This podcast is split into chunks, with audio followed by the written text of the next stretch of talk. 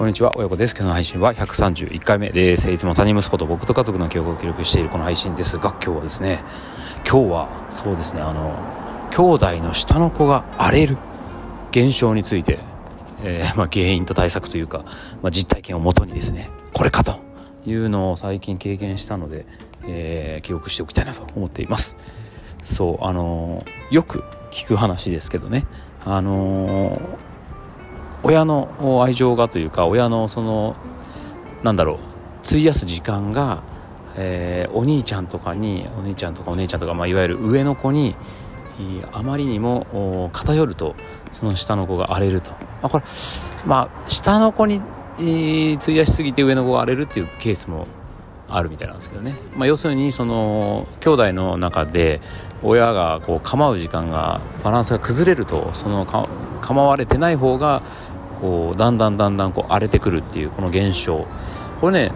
そうだな。不思議と3人息子がねいるんですけどまあそんなに気にしてなかったんだけどうまくたまたまバランスが取れていたのかあまりそういうね症状をねうちの子供たちはね今まで見せたことはなかったんですよ。なので今中学校1年生小学校4年生小学校1年生と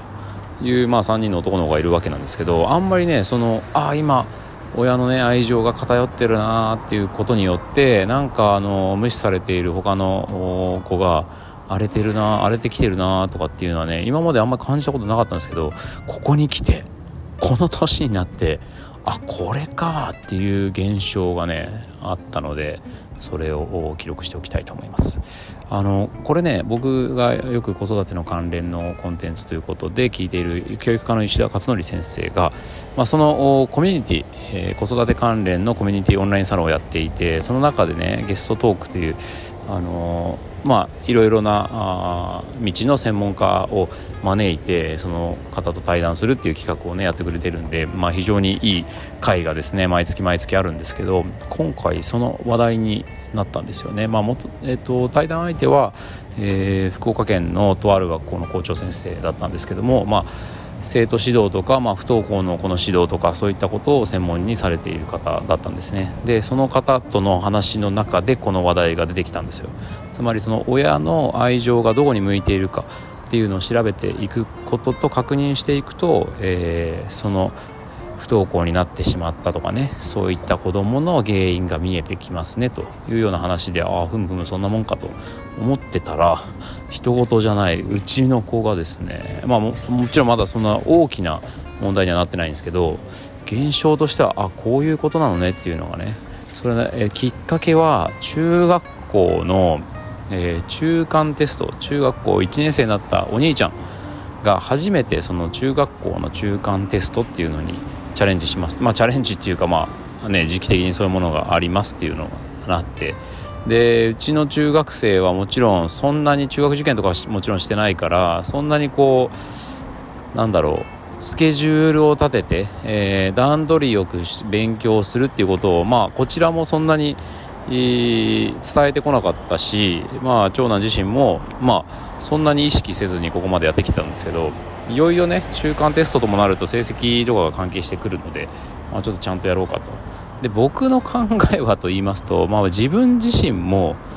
えー、なんかそんな親から手取り足取り中学になって勉強教えてもらったかっていうとそんなことないので、まあ、うちの場合はちょっと片親っていうかねシングルマザー、まあ、当時シングルマザーなんてことはあんまなかったですけど片親母親だけだったのでうちの家庭はね、まあ、そんないちいちね、あのー、働いてもいたしそんなね中学生の勉強手取り足取り世話するなんてこと物理的に時間もなかったからっていうのもあるんでしょうけど、まあ、そんなにやられた記憶はやってもらった記憶はまあ、ないんですよね。記憶がないだけで実はやってもらってたら本当に 母親に申し訳ないんだけどまあそんな感じなんですよ。うん。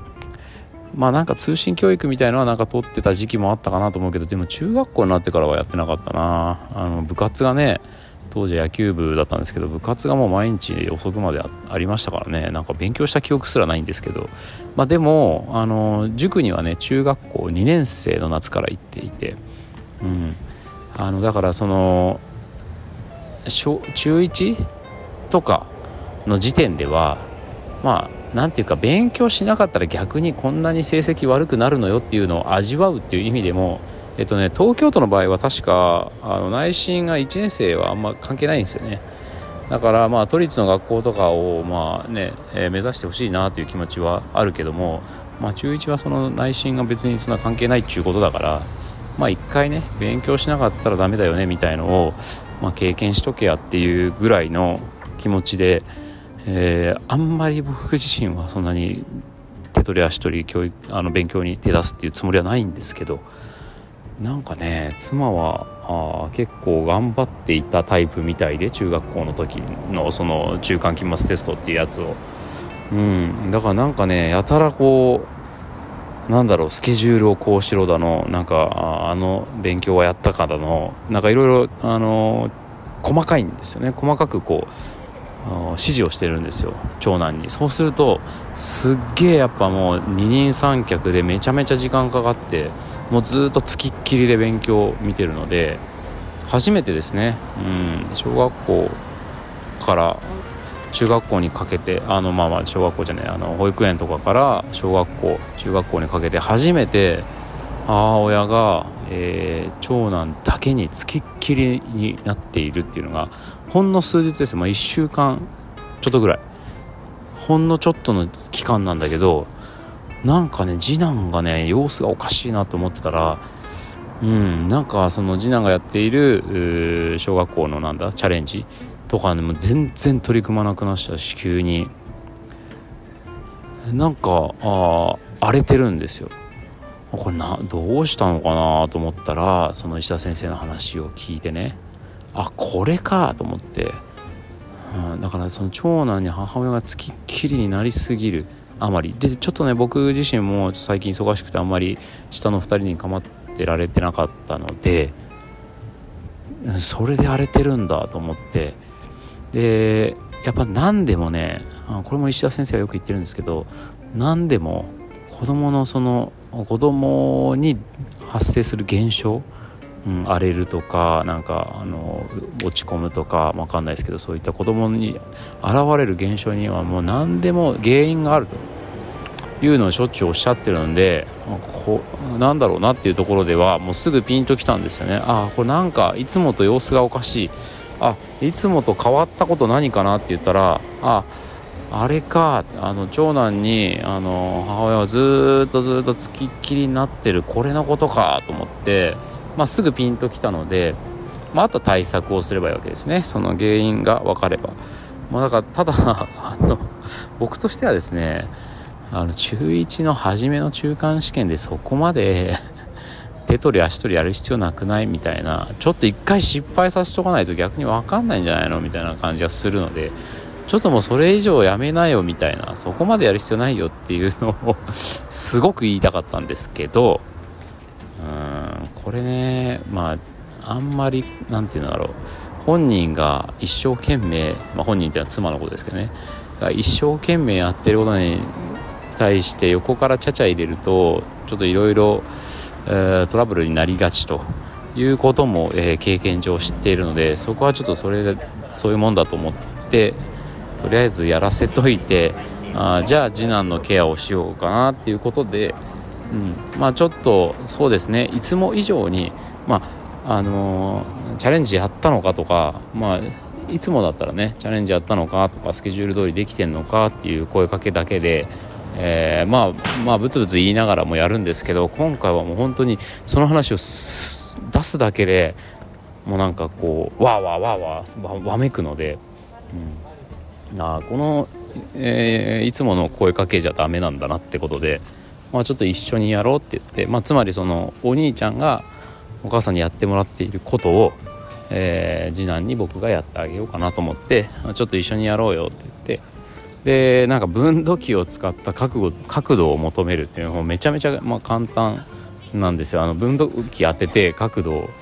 を見つけて何度って書くだけだったのであのここ数日のねチャレンジの課題は。だからえ、ー、とねこれめちゃめちゃ簡単だからあの一緒にやればすぐできるからって言って。お父さんと一緒にやればもうね3ページ4ページすぐできるから一緒にやろうっつって、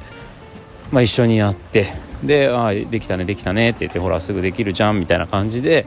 うまく進んだねって言って進んだ分だけしっかりこう褒めてというかね、えー、できたねっていうことを確認して、うん、まあ少し落ち着いたと。そして、えー、まあ、これはたまたまでもあるんですけど、えー、今日はですねあの次男が習ってるスポーツクラブの試合の日だったので、まあ、うちの次男はもう割とこのスポーツに関してはまあ得意分野というかねあの活躍できるまあ、ポイント彼なりのポイントがあるので、まあ、そこでいっぱい活躍してもらって体ももういっぱい使ってもらってで 帰りはあのなんだえ、スシローに行ってねご褒美のお寿司を食べて。で、まあ、ちょっと久々にあの妻もいつもはねちょっとあの三男の世話があるんで妻はあの会場試合会場に来ないことが多いんですけど、まあ、ちょっと久々に行こっかっていうことで、えー、久々に妻も次男の活躍ぶりを見てですね、まあ、長男には留守番しといてもらってみたいな形で、まあ、あのたまたまのスケジュールも重なって、えー、そのなんだ次男に対する愛情不足というかまあなんだろうな関心不足親の関心不足みたいのが、まあ、ちょっとバランス取れたかなっていうところで今日はまあ ちょっとさっきねあの疲れ果てて、えー、寝てたところをね車の中寝てたところをこう叩き起こしてお風呂に入ってるんでまあちょっとややあの 不機嫌でしたけどまあそれは単なる単に眠いのにお風呂入らせられている不機嫌さなのでまあその直前まではすごい、えー、いつもの次男の元気さに戻っていたので、まあ、これはまあ対策としてはとりあえずうまくいったのかなと思います。まあ、あと1週間あとテストまでなんかあと1週間あるっぽいので、まあ、この辺を注意しながらね次男に対応してですねこのああやっぱりそうなんだなっていうのを確認しつつその対策をちゃんとすれば元に戻るんだなというのも確認していきたいなと思っています。今日も最後まで聞いてくださってありがとうございました。来週はその辺の進捗も含めてあと明日は月曜日だからあれだ。